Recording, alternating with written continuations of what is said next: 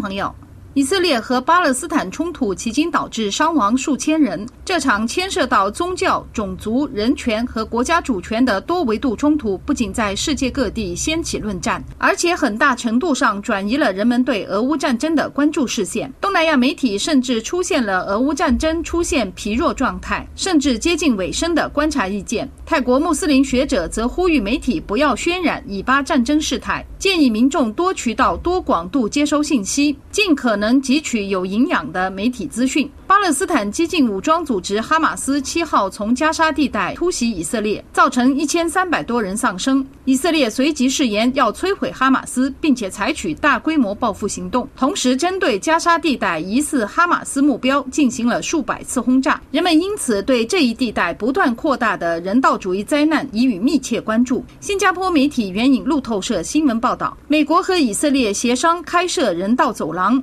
消息传遭到邻国埃及的拒绝。自上周六以来，加沙地带至少有一千零五十五人死亡，五千一百八十四人受伤。以色列则有一千二百人死亡，二千七百人受伤。这场冲突中也有不少外国人死伤，有的则被掳走作为人质，其中包括大批在以色列工作的外国劳工。以巴冲突爆发次日，泰国国务院办公室发表声明，以及泰国总理赛塔本人推特一致谴责哈马斯对以色列发动不人道袭击，造成无辜人民伤亡。泰国总理向以色列政府和人民表示深切哀悼，同时命令空军从以色列撤离泰国人。根据泰国驻以色列大使馆消消息透露，目前加沙地带已有二十四名泰国公民死亡，十六人被哈马斯劫持作为人质，七千多人要求回国。随着加沙地带紧张局势加剧。解救人质和撤回泰国劳工的进展缓慢，导致国内民众对泰国总理产生不满。批评声浪认为，泰国领导人急于谴责哈马斯是导致解救人质更加艰难的原因之一。菲律宾是另一个就以巴冲突发表公开声明支持以色列的东南亚国家。菲律宾总统府八号表示，菲律宾向在最近袭击中失去家人和亲人的人们表示最深切的同情和慰问，并且谴责，特别是针对平民的。暴力袭击。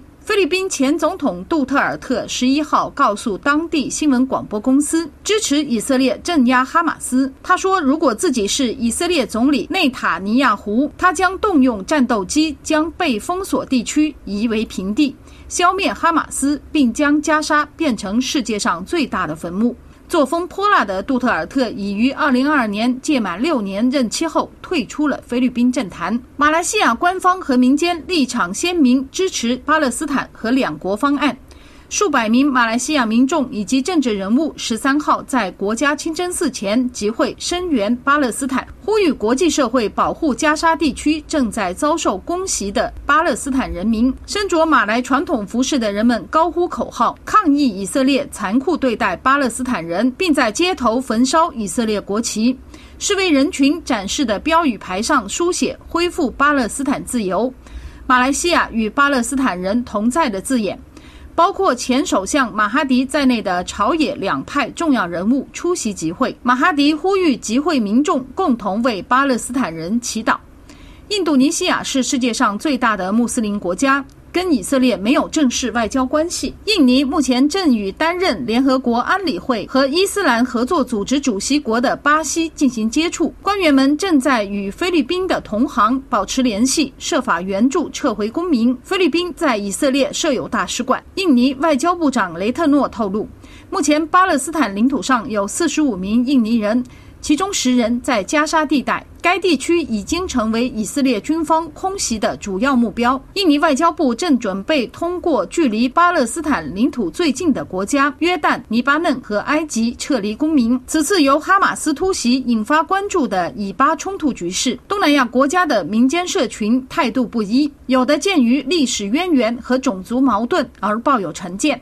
有的秉持宗教信仰但仍然展现开放态度。但不少人对以巴之间长期的历史恩怨并不了解，对于冲突延续而可能带来的人道主义灾难，人们都抱以同情和无解的姿态。针对连日来媒体报道中东动乱局势，泰国朱拉隆功大学穆斯林研究中心主任萨拉武告诉记者：“以巴战争局势局限在一定范围内，情况并非没有缓解的余地。”真正可怕的是，这场冲突透过媒体在国际间产生外延效应。倘若得不到有效控制的话，所牵涉的种种矛盾根源将会撕裂眼前这个世界。他祈祷国际间平衡力量尽快展开对话，以便找到和平解决方案。曼谷江峰，法国国际广播电台中文部撰稿。